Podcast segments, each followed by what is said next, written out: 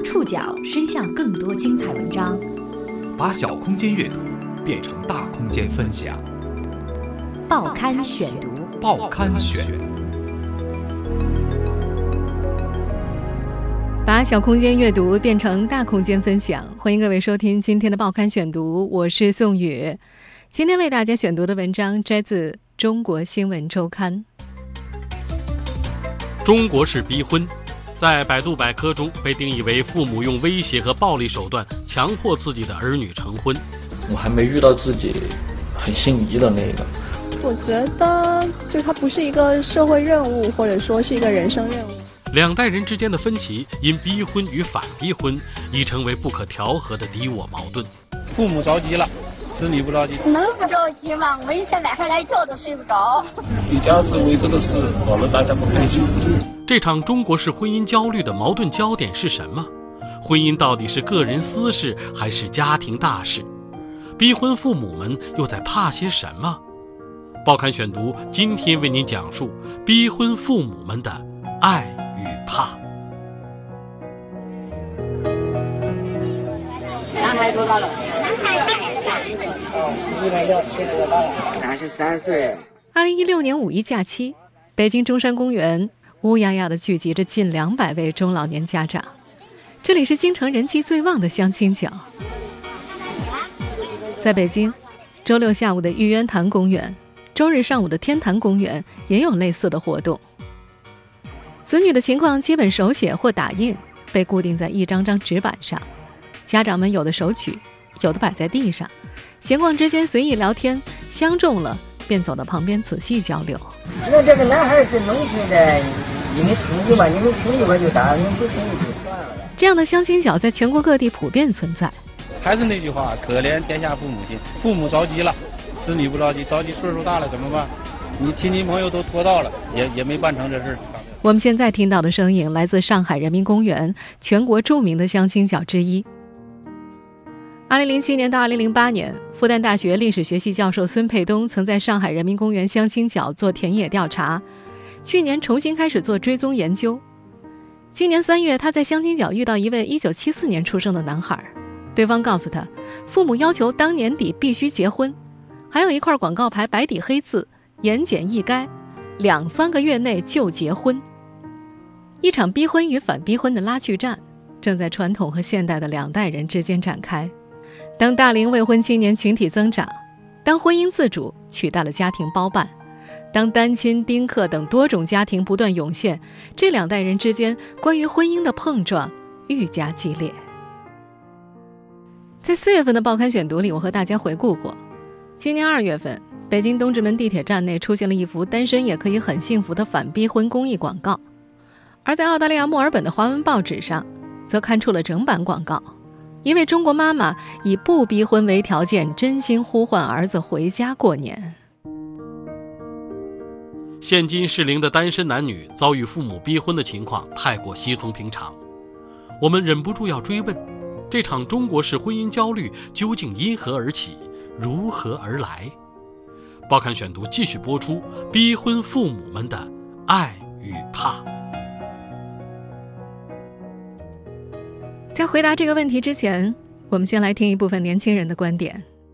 我后来归咎于，应该是属于我还没遇到自己很心仪的那个。如果爱情加上一些物质、任何理性的东西的话，他的爱情是变了味的。东西再多，如果这个人不是正确的一个人，我并不喜欢的话，嗯，在一起也是一种痛苦，对吧？嗯，那那何必呢？不过，在一部分五零后、六零后父母看来，爱情。并不是让婚姻活下去的关键。只有柴米油盐搭伴过日子才是最实际的，只有对方人品好，少来夫妻老来伴才是最值得羡慕的。至于爱情，是奢侈品，却不是必需品。于是，当憧憬爱情的年轻人在面对相亲对象以没感觉、谈不来为理由拒绝进一步发展的时候，父母通常会认为孩子不现实，孩子理想化，孩子还没有长大。在他们看来，这不足以成为子女拒绝走入婚姻的理由。一位姓张的北京阿姨说，自己个儿那会儿就是先结婚再恋爱的。张阿姨今年六十五岁，原籍河北，和当了兵的同乡丈夫来到北京定居。小女儿三十岁了，医学硕士毕业，没有结婚。张阿姨当年和丈夫结婚的时候，不过是第三次见面。第一次见面是两家人隔着高速公路远远的相互看了一眼。一年半之后，丈夫到河北结冰，去她家里待了二十分钟，双方都觉得没什么大毛病。第三次见面，便是丈夫回乡办了结婚。一直到小女儿出生后，张阿姨才确信自己和丈夫性格不合。她性格豪爽，大度泼辣；丈夫则是个谨小慎微的人，拖泥带水。二零零三年，她借了七八家的钱，在回龙观买了套房，总价三十六万。那时丈夫很生气，责怪她折腾败家，放着好好的日子不过，非要去背上一身债。去年，张阿姨把这套房卖出去，一下子挣了三百万。旁人夸她有远见、有决断。丈夫却觉得丢了面子，不高兴。和丈夫过不到一块儿，张阿姨不是没想过离婚，然而她担心在河北娘家抬不起头来。北京新支柱咨询服务公司首席咨询师卢月表示：“为了父母而结婚，为了孩子而不离婚，是我们上一辈人的生活准则之一。他们的生存文化是牺牲和容忍，婚姻出现问题了，解决的方法就是忍。”退到不能再退也要忍，只能活下去。但是忍没有办法解决活得更好的问题。如今张阿姨已经下定决心离婚了，但是她依然思虑细致。她觉得离婚只能够在小女儿结婚之后，为了避免女儿因为父母离婚而被未来的婆家挑剔。在周日的下午，他依然去了中山公园相亲角，为女儿寻找缘分。活跃在相亲角的父母。逼子女结婚的父母年龄大多介于五十岁到七十岁之间，他们的人生被时代裹挟，东奔西走，个人意愿和自主选择被压缩到一个狭窄的空间。年轻一代所追求的精神需求，在他们看来是非常奢侈，甚至是不道德的。报刊选读继续播出：逼婚父母们的爱与怕。二零零七年九月到二零零八年六月。在上海人民公园相亲角，复旦大学历史学系副教授孙沛东访问了四十三位父母，年龄介于五十岁到七十岁之间，大部分是上海本地人，他们大多经历过十年浩劫和上山下乡。孙沛东发现，这一代父母的人生太局促，太不由自主了。因为我们都知道，他们呢曾经这个长身体时候吃不饱，然后也曾经经历过上山下乡、下岗潮，然后整个的这个教育。医疗保险的这种市场化，这样的一个转型的一个阵痛，所以呢，这些知青代父母的焦虑，它来自于对未来的不确定性，以及对子女选错人可能出现的后果的一种恐惧。这么做呢，有他们独特的爱与怕。他对六十二宗访谈资料稍加分析，就会发现这个群体当中，很多人会率先下岗，之后难以再谋到一份足以保证自己和家庭成员体面生存的正当职业。他们中的一些人对市场化改革中出现的种种变动诚惶诚恐，而且难以应对。出于历史和自身的原因，他们最终难以从改革中受益，而成为发展中被甩出的包袱。孙沛东发现，他们几乎没有完整的自我的人生。他们忙忙碌碌一辈子，有嗷嗷待哺的孩子，或者瘫痪在床的老人。他们可能不会上网，不看美剧，更不会旅行。除了广场舞、下象棋、合唱一类，他们没有什么兴趣爱好，自觉于落后这个时代，贫乏而又局促。知乎上一位名为苏打水的网友这样描述自己的父母一代：精神追求对他们来说是非常奢侈的事情，甚至是不道德的事情。他们唯一被社会认可的行为，就是毫不顾及自己想法，为家庭付出一切。这付出包括养活家人、敬仰父母。让孩子接受良好教育，帮助孩子成家立业。孙培东表示，受制于受教育程度、人生经历和当年的社会经济地位，一部分四零后、五零后父母在面对“我是谁”“我要什么样的人生”“什么是幸福”“什么是个人价值”等等这些问题的时候，至今缺乏清晰的考量。他们从计划经济走来，身处市场转型时期，作为知青一代，他们有难言的困惑。中国社会科学院家庭与性别研究室主任吴小英则认为，实际上“逼婚”这个词语的出现，其实是年轻人个体自主性增强的表现。父母一代只是唠叨，并没有真正把你绑起来送到谁家里去。年轻人占强势一方，父母其实是弱势的，只能够敲边鼓、摆个摊儿、做劝说服务性的工作。事实上，当代中国人的婚姻观一直以来可以大致归纳为两种模式：一种是有情人终成眷属的情感主义模式，另外一种是门当户对、搭帮过日子的模式。这两种模式的婚姻标准和目标并非一致，而且由于侧重点不同，甚至相互冲突，或者是截然分离的。在吴小英看来，对个体性、情感和自主空间的强调，以及平等意识的增强，是中国转型社会家庭观念变迁的两个主要特点。在这个充满风险和压力，却又崇尚个体和多元化生存方式的时代，结婚与否不再是人生应有之义，而是代表了个体对于自身生活方式的一种选择，成为了一个需要追问、思考、权衡和选择的个体化过程。说的再简单一些。对于年轻一代来说，结婚是个人私事，与他人无关。但在中国的传统文化中，婚姻永远不可能成为一个人的私事。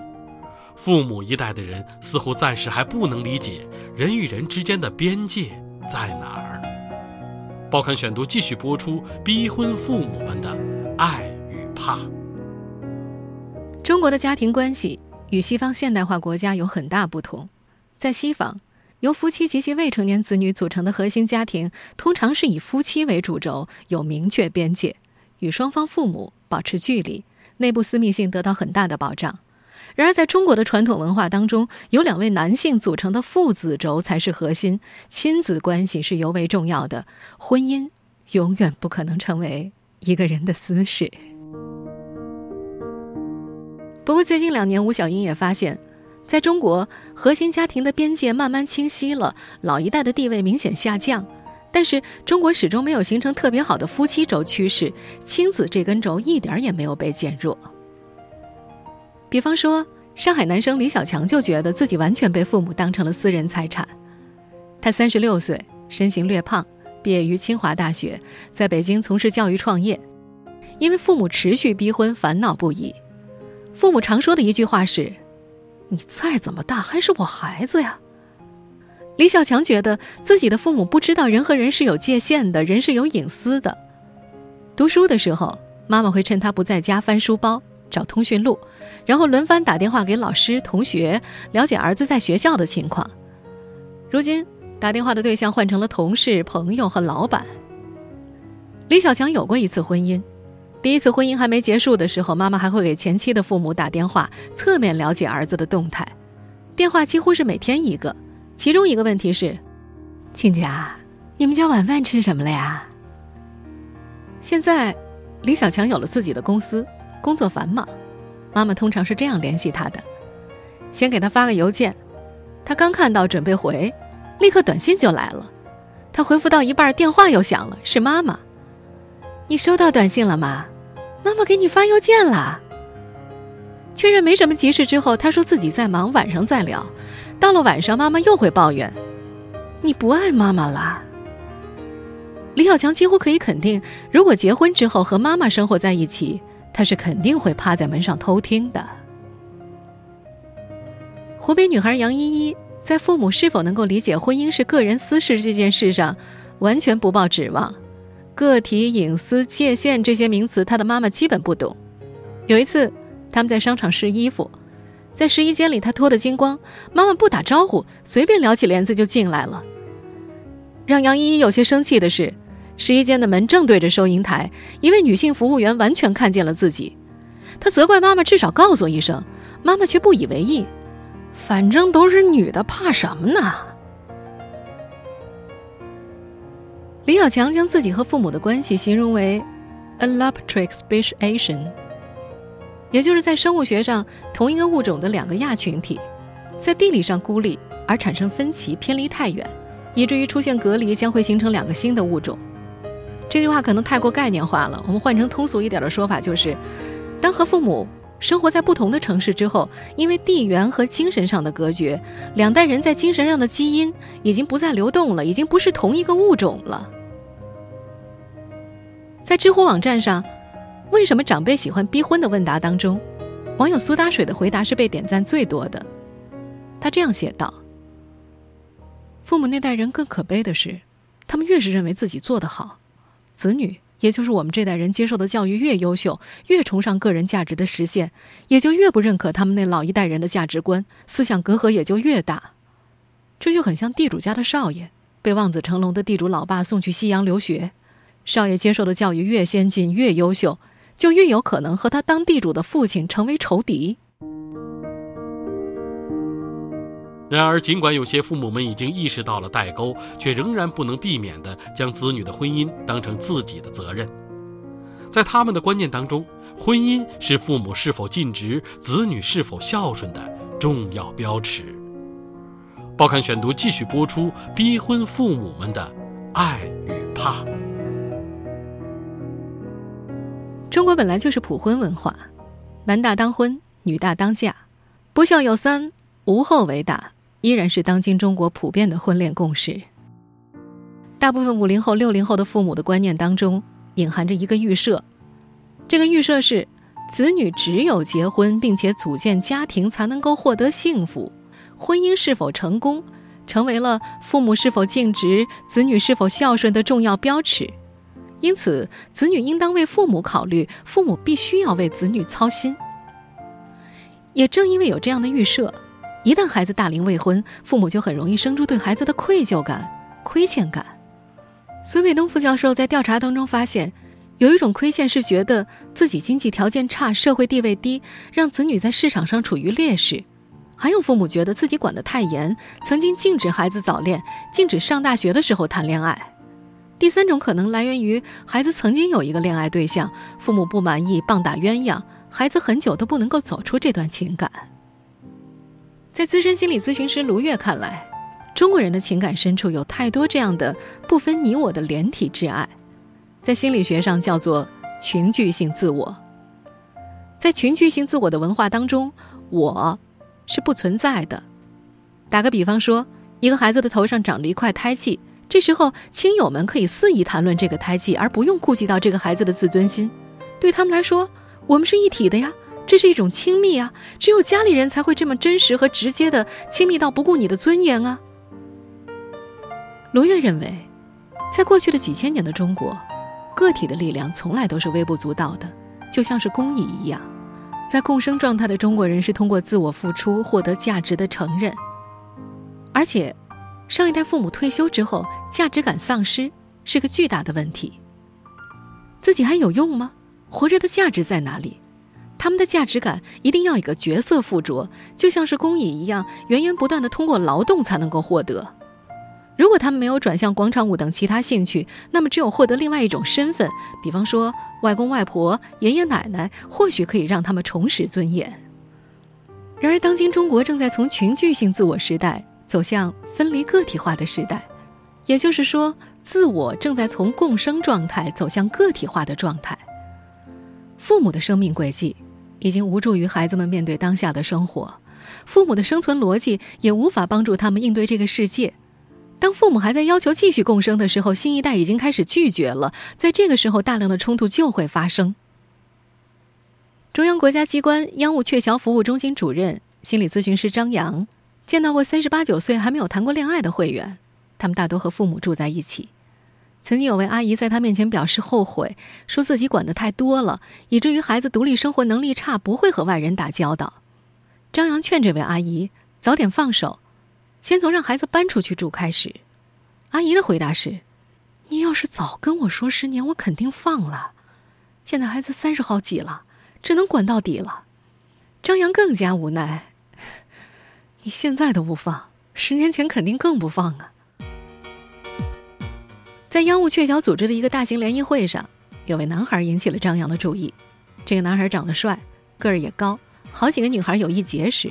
不料过了一会儿，男孩背后出来三个老太太，一个给扇扇子，一个给擦汗，还有一个给喝水。张扬上前了解情况，一个是妈妈，一个是姥姥，还有一个是阿姨。在吴小英看来，实际上两代人都需要断奶，年轻人需要自力更生，自己做决定。父母也需要寻找自己的生活，不能再紧紧的捆绑在一起。归根结底，这代父母逼婚的目的，其实是在逼娃。养儿防老的观念早已深入他们的骨髓，他们的不安全感是那样的强烈，他们把一切都寄托在子女的婚姻和家庭上。报刊选读继续播出：逼婚父母们的爱与怕。有一次，某省级卫视播出的电视剧里，出现了女孩未婚先孕的情节。画面中，妈妈陪着女儿去医院做流产，在病房外的走廊上。这位妈妈抹着眼泪，唉声叹气。正在看电视的万玲阿姨突然调转头，对自己的女儿说：“如果你这样啊，我支持你生下来。”万玲，湖南人，出生于一九五八年，她的独生女三十四岁，没有结婚。如今她告诉女儿的是：哪怕没有感情，也可以随便先找个男人结婚，生个孩子再离婚，孩子交给自己带，不用女儿操心。万阿姨说。如果能找到合适的，不离婚当然最好；如果找不到，有个孩子更重要。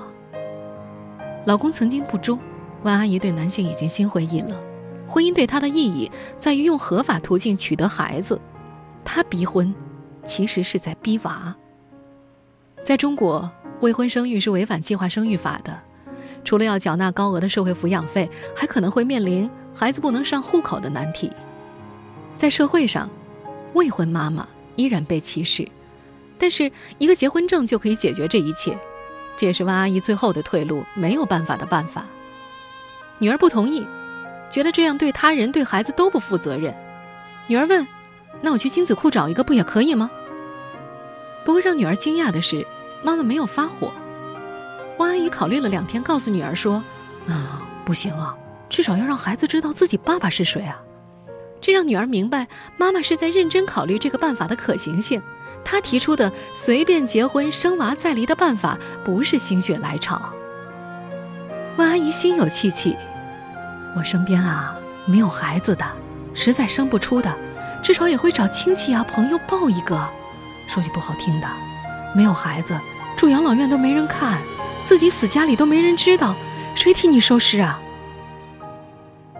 对于未来养老的恐惧。几乎是他们这代人共同的特征。只生一个好，国家来养老的允诺，已经伴随着中国经济体制的改革消失了。原先国家托底的教育、医疗和住房甩向了市场，个体和家庭被迫接盘。二零零八年，万阿姨以国企全民所有制工人的身份退休，如今每月退休金两千五百四十六块。她本来觉得还行，有从市属企业退休的朋友，还不到一千三呢。不过前两天，一位朋友告诉他，他所在的三线地级市养老院的价格每月三千，他便开始不高兴了。养老，还是只能够靠独生女，那么以后自己的独生女靠谁呢？温阿姨坚信，只能靠孩子。当然，她的考虑还有不少，如果是两个人一起料理四位老人的后事，也比一个人对付两个人强。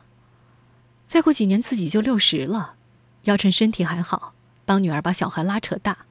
老公还是个处级干部，刚退休，眼看人群越来越淡，女儿再不结婚，这么多年送出去的礼金都收不回来。复旦大学历史学系副教授孙佩东，所以我们大的来看，这个背景就是市场化和国家从这个住房、教育、医疗、社会保险这些体系中退出以后，使得城市居民凡事要靠自己的程度，达到了一九四九年以来前所未有的高度。在中国，家庭能够承担很多责任。个体收入不稳定，通货膨胀的生存压力，住房、医疗、赡养老人、看护医疗等等，这让家庭本身成为风险社会当中个体寻求安全感的最终的堡垒和依托，婚姻就由此从个人的情感归属变成过日子的支撑单位。说的简单一点儿，很多中国人，尤其是很多中国的长辈，觉得成个家更加安全。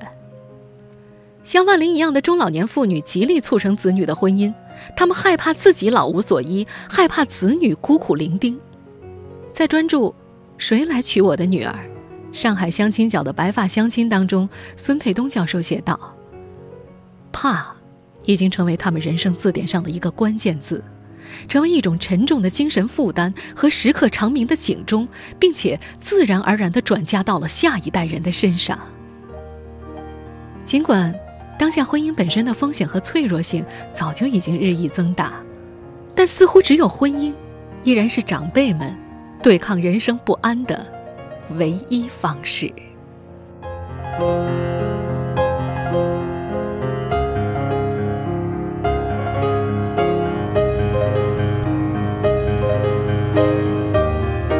听众朋友，以上您收听的是《报刊选读》，逼婚父母的爱与怕，我是宋宇，感谢各位的收听。今天节目内容摘自《中国新闻周刊》，收听节目复播，您可以登录在南京 APP、喜马拉雅 FM、网易云音乐，或者关注《报刊选读》的公众微信号，我们的微信号码是“报刊选读”拼音全拼。从明天开始，参与《报刊选读》微信互动，有机会获得五月二十七号在保利大剧院进行的《夜的钢琴曲》实境钢琴作品音乐会门票。我们明天见。